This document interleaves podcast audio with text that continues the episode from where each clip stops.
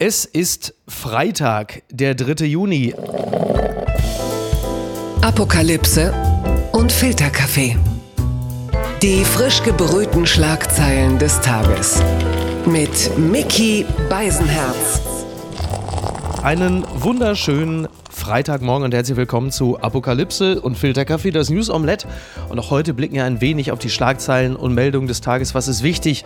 Was ist von Gesprächswert? Worüber lohnt es sich zu reden? Und ich freue mich sehr, dass er wieder mal bei uns zu Gast ist. Er ist ein Mann, der nicht nur alle Studien liest und alle Meldungen, er macht sie im Zweifel auch selbst. Sowohl die Meldungen als auch die Studien. Wobei ich weiß gar nicht, ob er schon Studien selber von, ist schon eine Weile her. Ich kann ihn ja einfach fragen. Guten Morgen, Professor Dr. Karl Lauterbach. Hallo, guten Morgen. Heute ist übrigens der Tag des Donuts. Der wurde in Amerika 1938 eingeführt, der National Donut Day. Äh, geht das für Sie als, ich sag mal, Süßspeisen-Skeptiker, ist das schon so eine Art Satanismus in Ihren Augen? Keineswegs, das ist ein Ruf, der mir vorauseilt, aber in Wirklichkeit esse ich auch gerne Süßigkeiten und äh, bin da nicht gefürchtet, wie mir nachgesagt wird, wobei ich allerdings sagen muss, Donuts waren mir immer zu süß. Ich habe ja zehn Jahre in den Vereinigten Staaten gelebt. Ja. Und also die, die Donuts also haben mir nie geschmeckt, weil die einfach komplett übersüßt sind. Und meistens ist da ja noch so eine Glasur darüber. Also mir fehlt die Fantasie, dass man so etwas wirklich mögen kann. Die Schlagzeile des Tages. EU-Sanktionspaket. Ungarn setzt sich im Streit um Ölembargo durch. Keine EU-Sanktionen gegen Patriarch Kyrill, das meldet der Standard. Ungarn fordert die Streichung des russisch-orthodoxen Patriarchen Kyrill, des ersten von der Sanktionsliste. Donnerstag deutete Budapest aber Zugeständnisse an. Ja, ich nehme an, Herr Lauterbach, Sie verfolgen das Ganze auch intensiv. Das sechste Sanktionspaket, das ist jetzt äh, soweit durch. Aber Viktor Orban, der ungarische Regierungschef hat sich durchgesetzt und ausgerechnet Kyrill, den ersten von dieser Sanktionsliste genommen, weil er sagt, dass führende Kirchenmitglieder auf eine Sanktionsliste gesetzt werden. Das gibt es ja überhaupt nicht. Und jetzt ist meine Frage, wie will man eigentlich generell in der EU klarkommen, wenn man zuvorderst mit Orban einen Mini-Putin in seiner eigenen Gemeinschaft hat? Wie geht das? Also einen Mini-Putin würde ich Orban, den ich nicht sehr schätze, aber auf keinen Fall nennen. Und man muss hier das Erreichte betonen und nicht das Nicht-Erreichte. Mhm. Im Großen und Ganzen sind die Sanktionen ja sehr wirkungsvoll. Also die schaden Russland sehr stark. Mehr als uns? Ja, also deutlich mehr als uns, also ganz deutlich mehr als uns. Es ist so, dass die äh, russische Wirtschaft sich wieder zurückentwickelt maximal auf die Wirtschaft der 80er Jahre und wird noch dahinter zurückfallen. Das heißt, also dort ist wirklich also der Druck jetzt überall zu spüren und das wird auch natürlich Putin unter Druck setzen weil er wird ja zum Teil auch unterstützt und gehalten durch also einflussreiche Milliardäre, die also ungemütlich werden können.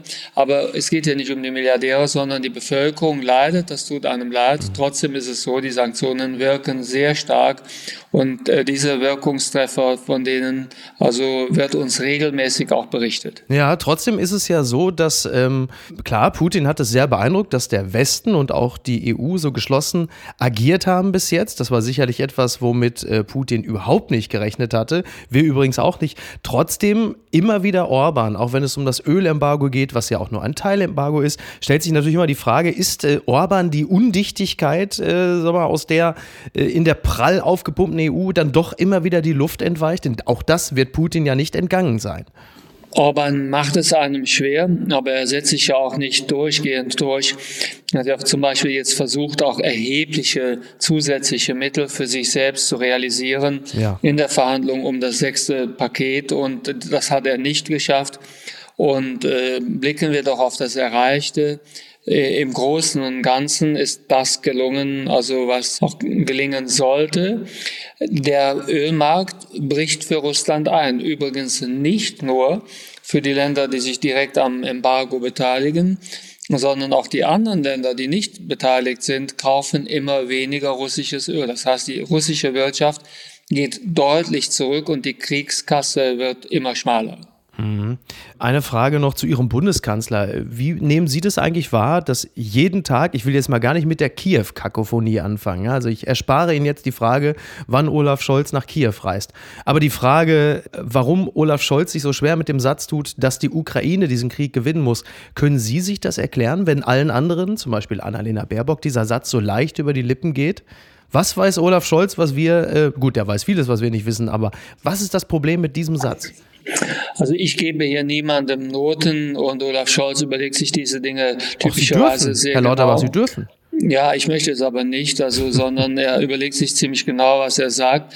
Richtig ist natürlich, also, äh, dass wir äh, allesamt äh, uns wünschen, dass der Krieg so ausgeht, dass die Grenzen von vor dem also äh, 24.02., dass diese Grenzen wieder die Grenzen sind. Wie wäre es denn mit vor 2014? Ja, 2014. Also zunächst mal wäre hier das unmittelbare Ziel, wäre ja das, dass wir zumindest das wiederherstellen können, was vor Kriegsbeginn, also vor dem aktuellen Krieg hier erreicht werden konnte. Ja. Und äh, für mich als Gesundheitsminister ist auch also äh, sehr wichtig, dass dieser furchtbare Krieg endlich endet. Dieses furchtbare Morden, dieses Töten, äh, diese also äh, äh, grauenvollen Verletzungen. Wir fliegen ja auch viele von den schwerst verletzten Soldatinnen und Soldaten, aber auch Zivilpersonen fliegen wir aus, die kommen nach Deutschland, die werden da verteilt. Das sind zum Teil Verletzungen, die man in Jahren nicht gesehen hat. Und also ich möchte einfach, dass das Ganze endet. Aber wie gesagt, das Ziel wäre, dass es wieder zu den Grenzen käme oder zu den Ge Gebietsverteilungen, um es mal so zu sagen, vor, wie vor dem Krieg. Gucken mal, wer da spricht. Oft haben wir nur rumgesessen und gestrickt. So zitiert der Spiegel Menschen, die in einem Göttinger Impfstützpunkt arbeiten. Zehn Verwaltungsangestellte, zehn Fachkräfte, ein Sanitäter, eine Ärztin und eine leitende Medizinerin für nur, ich zitiere, wenige Spritzen pro Tag. Und dieser Impfstützpunkt, Alte Post neben dem Göttinger Bahnhof, äh, der scheint mir doch recht repräsentativ zu sein für die Stimmung, wie sie derzeit in Deutschland generell ist. Ich zitiere nur, äh, etwa 23.000 Impfungen werden derzeit bundesweit pro Tag verabreicht, meist Booster. Das sind nicht einmal zwei Prozent der Spritzen Spritzen, die in den hektischen Zeiten Ende 2021 verabreicht wurden, als um die 1,5 Millionen Impfdosen pro Tag in die Arme kamen.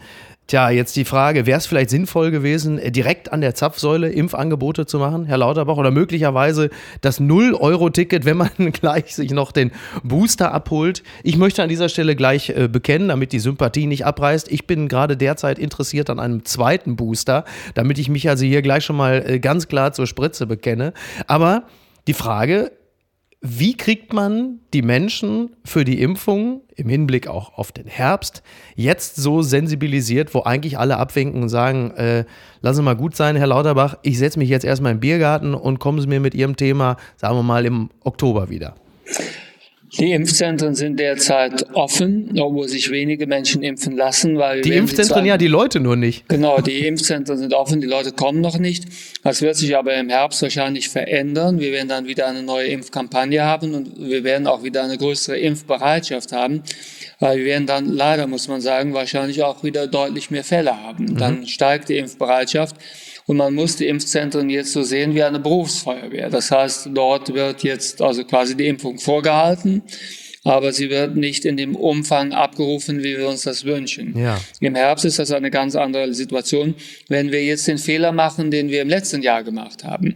Wir machen keine Tests mehr, wir bauen die Impfzentren ab, wir also äh, beschaffen keine Impfstoffe mehr und plötzlich wird alles wieder gebraucht. Dann würden wir den Fehler wiederholen vom letzten Jahr. Dann Aber das wird doch auch passieren. Davon ist doch fest auszugehen. Also alles deutet nein, doch stark darauf hin, nein, oder? Nein, darf, davon wird man nicht ausgehen können. Wir werden im Herbst also ein paar Fehler, die im letzten Jahr gemacht worden sind, nicht wiederholen. Zum Beispiel werden die Impfzentren offen sein. Wir werden Impfstoff haben, übrigens auch für ganz unterschiedliche Varianten. Wir werden auch Testzentren haben. Wir werden Tests anbieten, nur um drei Dinge zu nennen. Wir werden Medikamente haben, die hatten wir letztes Mal nicht. Also sowas wie Paxlovid beispielsweise, ne? Paxlovid also, zum Beispiel. Ja. Somit fallen mir schon vier Sachen ein, die wir dieses Mal haben werden, die wir letztes Mal nicht gehabt haben. Wir werden einfach besser vorbereitet sein. Und da muss man jetzt ein bisschen, also sagen wir, die Ruhe auch bewahren. Natürlich wird jetzt kritisiert, die Impfstoffe sind zu teuer, brauchen wir die Impfstoffe nochmal oder sollen wir die Impfzentren nicht dicht machen jetzt? die Bürgertests sind auch nicht mehr nötig und so weiter. Ich muss also diesen Druck jetzt aushalten baue doch alles ab, das kommt nicht mehr zurück und so weiter. Ich muss diesen Druck jetzt aushalten, denn das ist mir lieber, jetzt den Druck auszuhalten und bin dann im Herbst vorbereitet, als dass es dann im Herbst heißt, auch schau mal da, der Lauterbach, mhm. der hat auch nichts vorbereitet, es geht uns nicht besser als sonst. Jetzt äh, ist es ja nun so, dass in Portugal die Zahlen wieder hochgehen, da die Omikron-Variante BA5 die dominante wird. Die, ich will jetzt, wenn ich sage, die Zahlen schießen hoch, will ich jetzt auch nicht überdramatisieren, aber das ist höchstwahrscheinlich die Variante, die uns über kurz oder lang auch erreichen wird, nach allem, was ich so gelesen habe. Wie realistisch ist es, dass diese Omikron-Variante dafür sorgt, dass wir, ich setze das mal in Gänsefüßchen, alles wieder dicht machen müssen? Zunächst, es hat wahrscheinlich äh, etwas also an Plausibilität, dass BA5 auch nach Deutschland kommt. Ist jetzt in den letzten Tagen deutlich angestiegen. Wir haben um die 5 Prozent. Und also wir wissen, dass BA5 ansteckender ist als also BA2, könnte das also verdrängen, kann aber auch noch eine andere Variante kommen. Es wird aber auf keinen Fall nochmal so sein, dass wir alles wieder dicht machen müssen. Wir werden die Immunität wieder auffrischen müssen. Das heißt, wir brauchen dann tatsächlich gerade für die Älteren wo die dritte Impfung also länger zurückliegt und gerade diejenigen, die nur zwei Impfungen haben, brauchen wir einen Booster. Dafür haben wir unterschiedliche Impfstoffe bestellt. Wir werden in der Lage sein, jedem einen sehr guten Impfstoff anzubieten. Wir haben quasi redundant bestellt. Wir haben Wuhan-Impfstoff, wir haben reinen Omikron-Impfstoff. Wuhan-Impfstoff? Ja, das ist die Ursprungsvariante, also Wuhan-Variante die ancestrale Variante. Ich dachte, das macht man gar nicht mehr, dass man irgendwelche Ortsnamen da noch mit reinnimmt. Das ist doch schon immer irgendwie hochproblematisch, oder? Ja, ich versuche ja einfach verständlich zu sein und daher okay. sind. Ich habe also nichts wenn, gegen Verständlichkeit. Ich habe nichts wenn gegen ich, Wenn ich jetzt technisch sprechen würde, dann also würde man von der ancestralen also Variante. Bleiben wir bei Wuhan.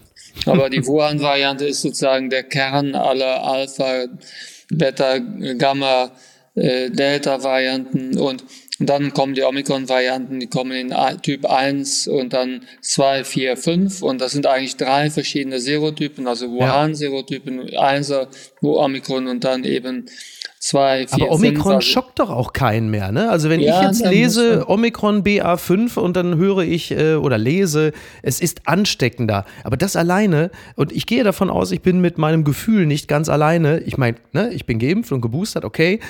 Aber ich habe nicht das, also ich würde jetzt auch nicht auf den Gedanken kommen, dass man deshalb alles äh, dicht machen würde, denn wir erinnern uns, die Maßnahmen wurden ja auch sukzessive aufgehoben zu einem Zeitpunkt, da hatten wir noch in Deutschland weit über 100.000 Neuinfektionen. Auf dieser Grundlage mache ich mir jetzt auch wirklich keine großen Sorgen, wenn es eine neue Omikron-Variante ist. Wir warten ja alle auf Deltacron. Ja, die Omikron-Variante ist auch nicht ohne. Zunächst einmal, ob BA5 schwerer verläuft als BA2, was wir derzeit haben, wissen wir nicht genau. Mhm.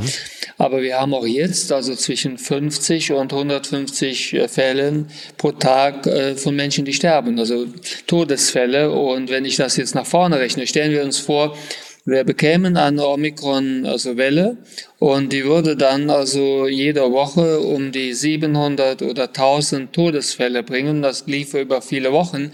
Das will man ja auch nicht. Das kann man ja auch nicht vertreten. Aber natürlich jetzt auch sehr spekulativ, hingehen. ne? Ja, aber wir haben, ich brauche ja bloß hochzurechnen. Wir hatten gestern 130 Fälle, mhm. 100 Tote, 130 ja. Tote. Auch deshalb, weil viele Impfungen auch eigentlich aufgefrischt gehört hätten. Hat es auch damit zu tun, ja, weil viele früh geimpft sind, wurden? Und sind drei Gruppen eigentlich. Diejenigen, die also noch gar nicht geimpft sind, dann diejenigen, wo die Impfungen schon nicht mehr so stark wirken. Da liegt das etwas länger zurück. Und dann diejenigen, wo die Impfung nie so wirklich gut gewirkt hat, die irgendeinen Immundefekt haben oder mhm. eine Krebserkrankung hatten und äh, Chemotherapie benötigten, die die Immunantwort also vielleicht etwas herabsetzt.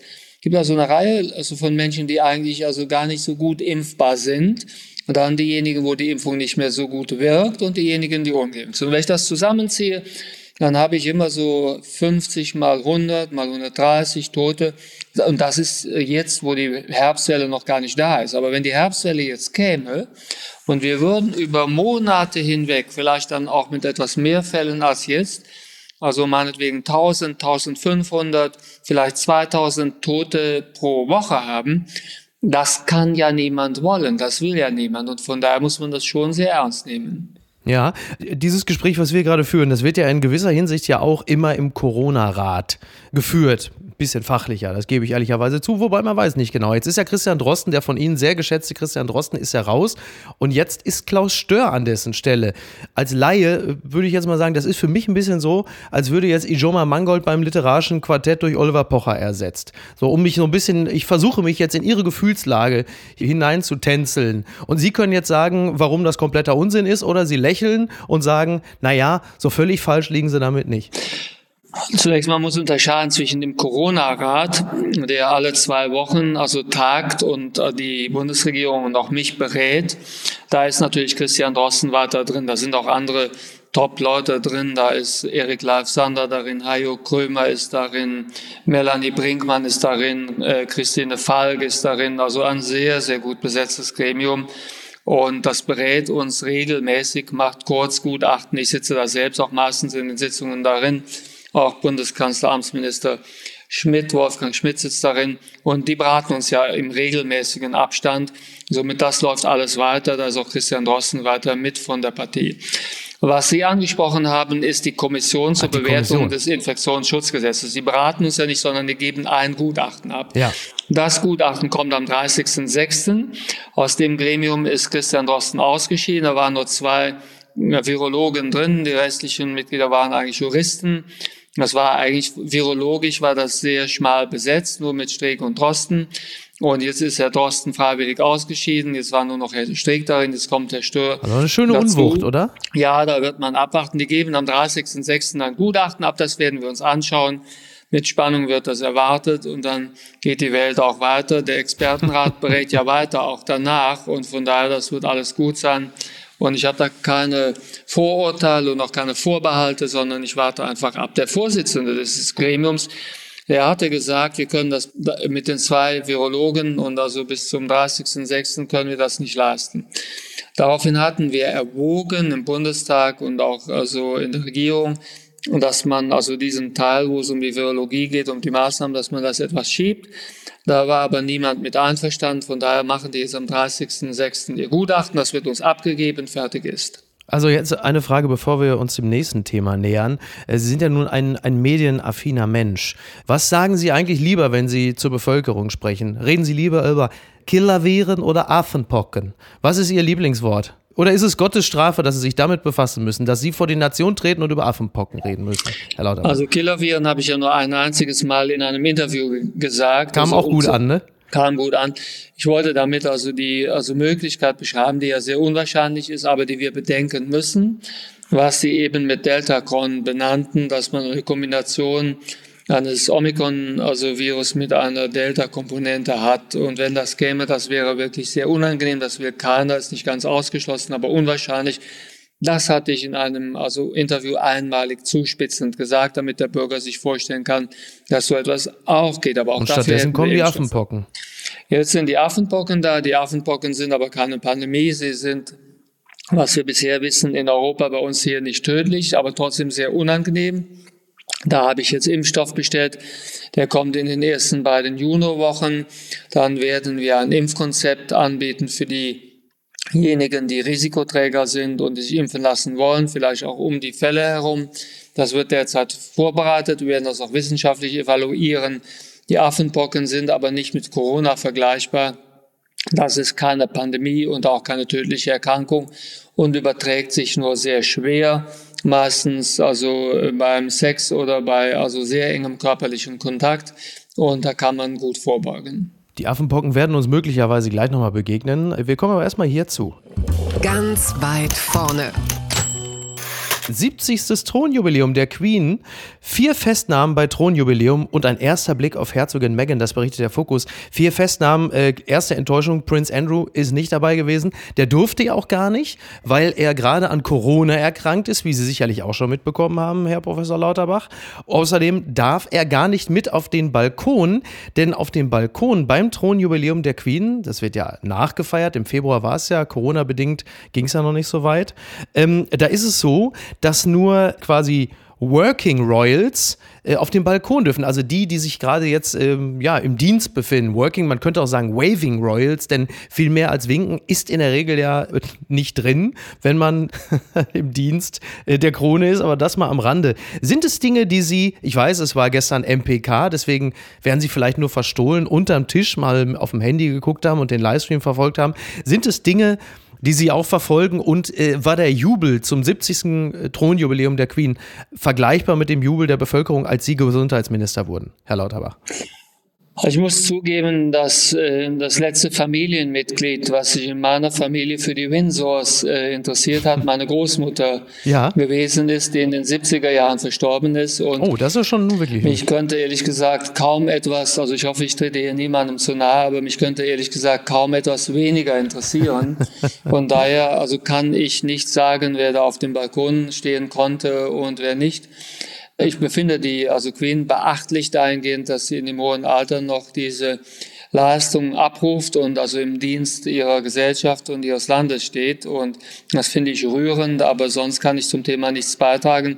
Ich könnte noch nicht einmal im Ansatz die Mitglieder der königlichen Familie mit Vornamen benennen und bin da völliger Laie. Also ja. es gibt wenige Dinge, die mich weniger interessieren. Also wirklich absolut bitter. Also das sei noch gesagt, es war wohl gestern so bei dieser Parade, gab es einen Formationsflug, mehr als 70 Hubschrauber und Flugzeuge der Royal Air Force, darunter Apache-Helikopter und Kampfjets vom Typ Typhoon, flogen am Donnerstag insgesamt sechs Minuten am Himmel über London. Ich bin davon ausgegangen, die sind aber direkt weitergeflogen in die Ukraine zum Ringtausch Austausch. Toni Hofreiter könnte uns wahrscheinlich genau sagen, was mit den Dingern jetzt passiert. Schätze ich mal. Ansonsten geht es mir ähnlich wie Ihnen. Ich äh, habe auch keine tiefe Zuneigung zu den Royals.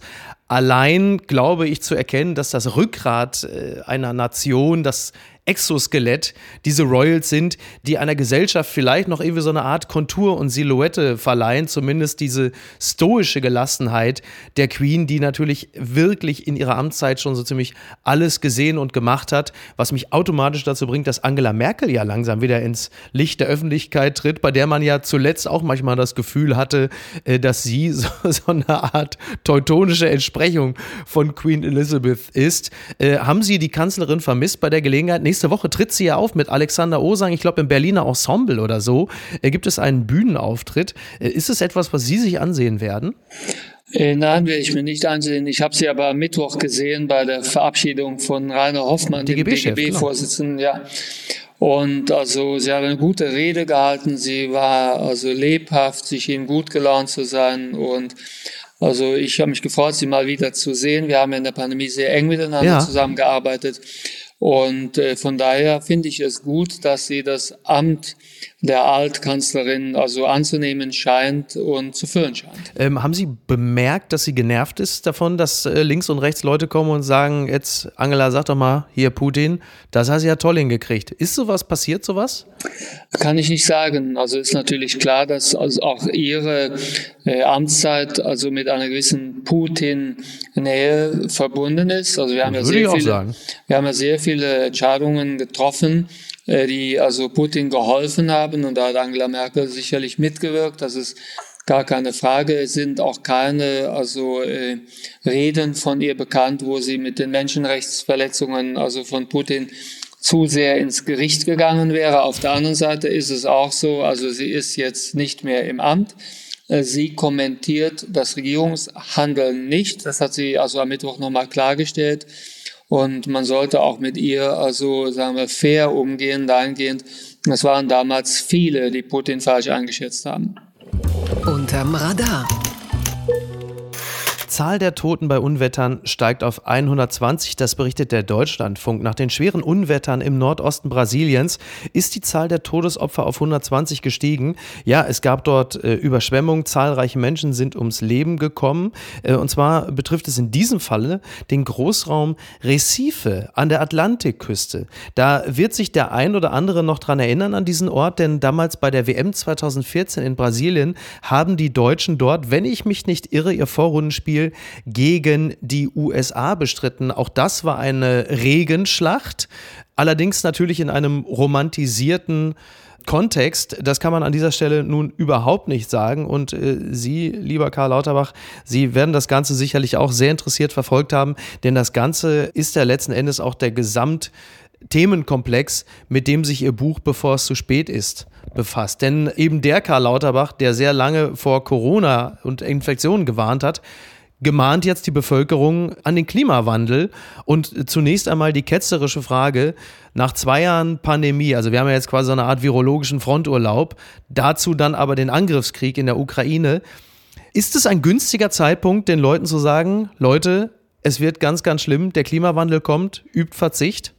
Ich habe das Buch ja geschrieben in der Zeit von April 21 bis also äh, September 21 und dazwischen war das Ahrtal. Dazwischen war das Ahrtal und ich beschäftige mich mit dem Thema schon seit vielen Jahren. Ich glaube tatsächlich, dass der Klimawandel das also wichtigste, das größte Problem ist. Selbstverständlich ist die Pandemie jetzt furchtbar, selbstverständlich ist der Ukraine-Krieg eine Katastrophe, aber der Klimawandel wird ja ganz andere Herausforderungen noch bringen. Der Klimawandel wird Pandemien, so wie jetzt Corona, also sehr viel wahrscheinlicher machen. Wir werden andere Pandemien noch sehen weil also mit dem Klimawandel die Wahrscheinlichkeit von Pandemien sehr stark steigt. Wir werden dagegen Warum ist das so?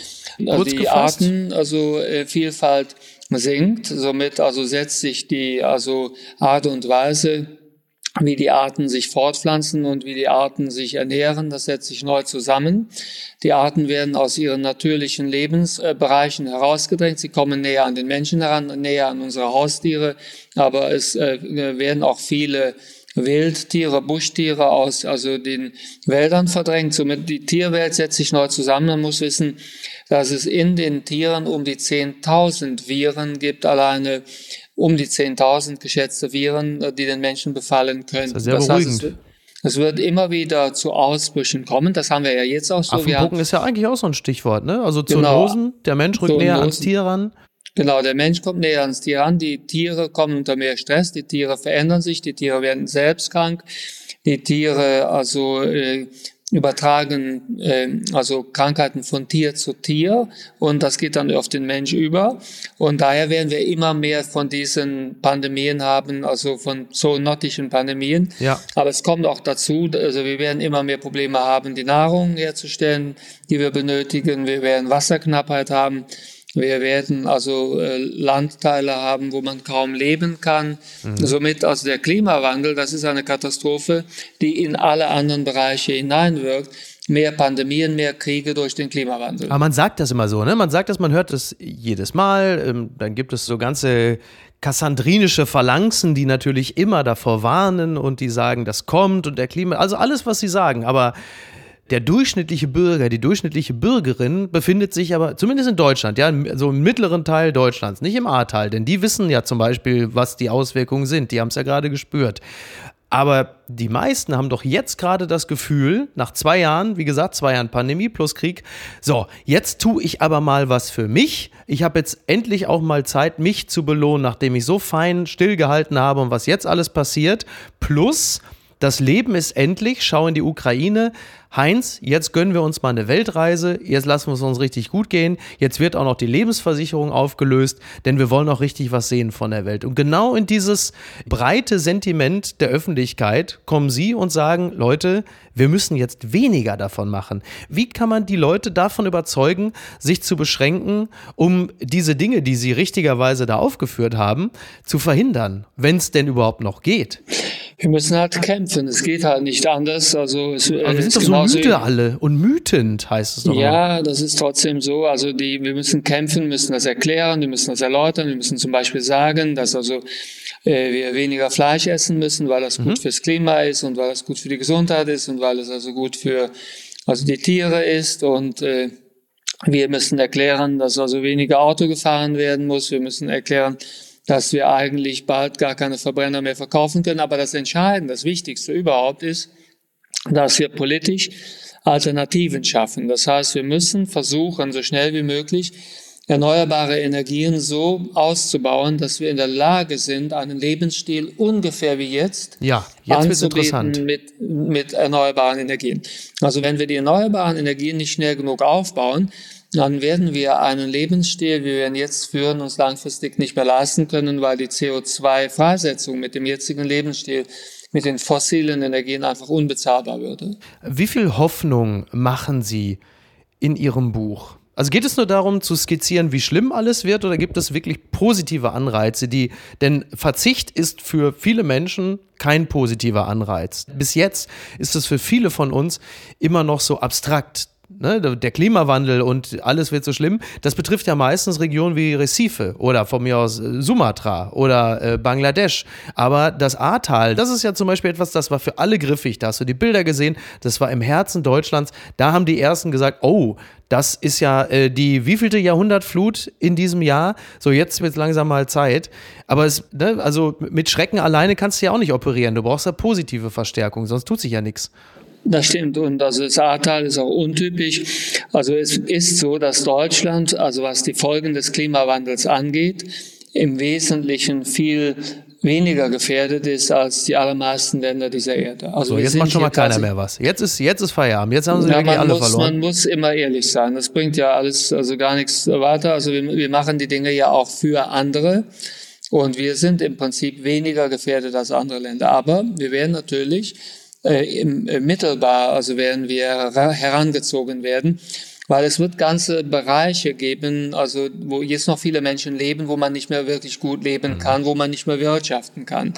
Zum Beispiel in äh, Nordafrika, also äh, äh, um den Äquator herum, also in großen Teilen Asiens, da wird es einfach nicht mehr möglich sein, einfach eine, eine gute Lebensqualität zu erreichen oder etwas zu produzieren. Das muss bedacht werden. Aber im Buch selbst bringe ich auch positive Nachrichten. Ich erkläre zum Beispiel eine gute Nachricht, also dass wir durch also Nahrungsumstellung weniger Fleisch, anders essen, könnten wir einen guten Beitrag leisten. Ich erkläre, dass die Technik, die wir benötigen, um den Klimawandel so zu bewältigen, dass wir genug Energie haben, dass die schon geschaffen ist, dass die schon seit über 120 Jahren also äh, besteht und dass wir nicht auf neue Technologie warten müssen, die erfunden werden muss, damit wir genug erneuerbare Energie produzieren können, so dass wir gut leben können wie jetzt.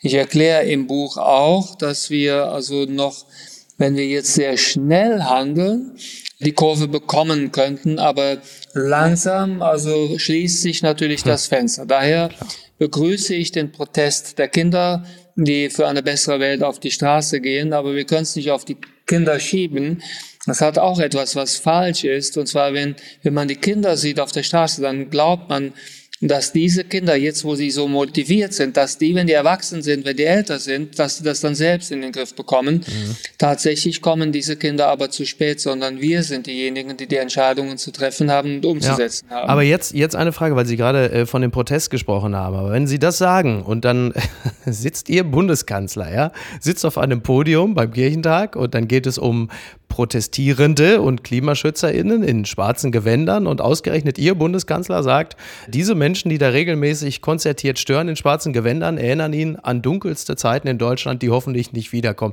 Was geht Ihnen durch den Kopf, wenn Sie das sehen, beziehungsweise Sie haben jetzt die Gelegenheit zu erklären, was er damit gemeint hat, denn bislang hat das noch niemand geschafft. Ich habe es ja eben schon mal gesagt, also ich kriege den ganzen Tag über immer wieder Möglichkeiten, irgendetwas zu interpretieren, was der Bundeskanzler gesagt hat, wie er etwas gemeint haben könnte, ja. wie er also Dinge also gedacht hat, äh, wenn er das sagt und so weiter und so fort. Das mache ich einfach nicht. Ich finde, er macht eine gute Arbeit, eine sehr gute Arbeit. Wir verstehen uns sehr gut und ich glaube, dass alles, was dazu zu sagen ist, von ihm selbst bereits gesagt wurde oder vielleicht noch gesagt wird. Aber ich persönlich kann das nicht kommentieren. Das also ist nicht meine Art. Okay, dann kommentieren Sie doch mal was, was Sie angeblich selber getan haben. Wir sind ja bei der Ernährungsumstellung. Was ist denn da schiefgelaufen?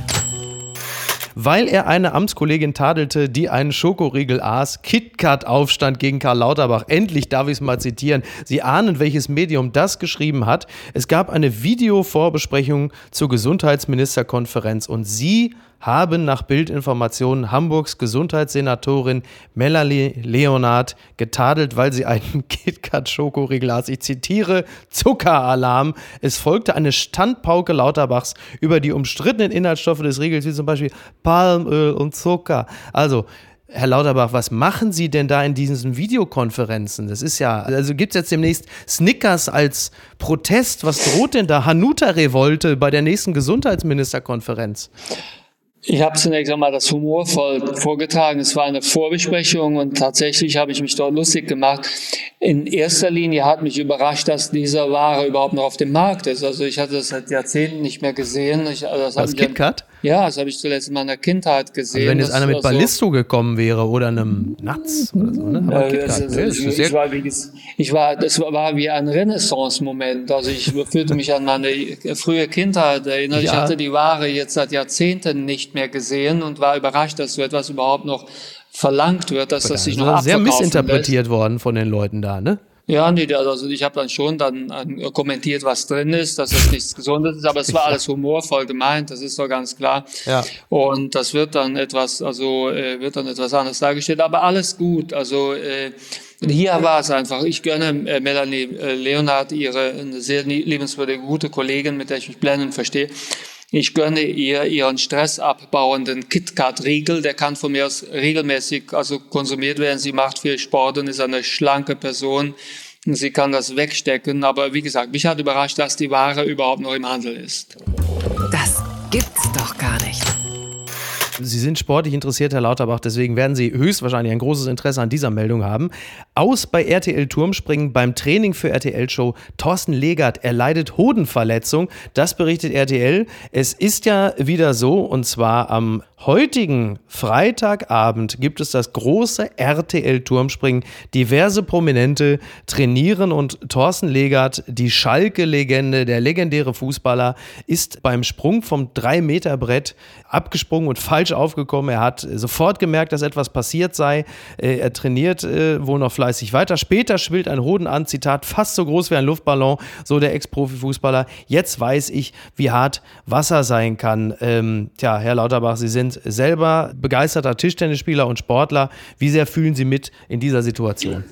Das muss dramatisch sein. Ich kann mir die Unsicherheit hier vorstellen, was in seinem Kopf vorgegangen ist, was jetzt in Zukunft alles nicht mehr möglich sein wird, wie seine Lebensplanung sich verändert. Also ich hoffe, dass er wirklich über dieses Trauma weggekommen ist und ich kann mir also plastisch vorstellen, wie er in der ja. Duschkabine steht und versucht, den Schaden abzumessen.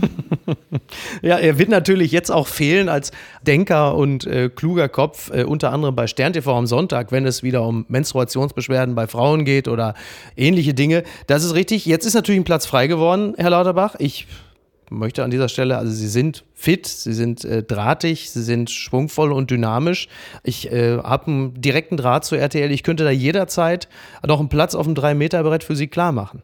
Also ich bin ein miserabler Schwimmer, aber ich bin immer sehr gerne gesprungen. Von daher käme ich sogar dafür in Frage. Also ich bin gerne gesprungen und weniger gerne geschwommen. Nichtsdestotrotz, ich möchte, also ich möchte hier keinem die Siegeschance nehmen. Was ist denn da schiefgelaufen?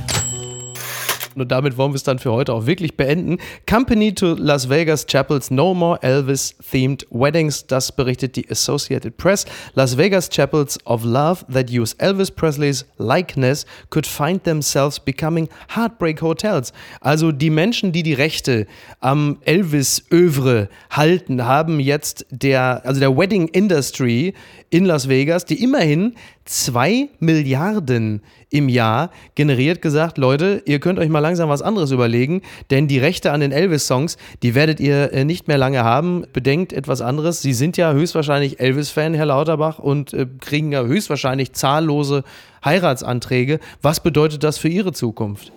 Also ich komme ohne Elvis über die Runden und im Moment also habe ich auch andere Sorgen, als äh, solche Pläne zu schmieden.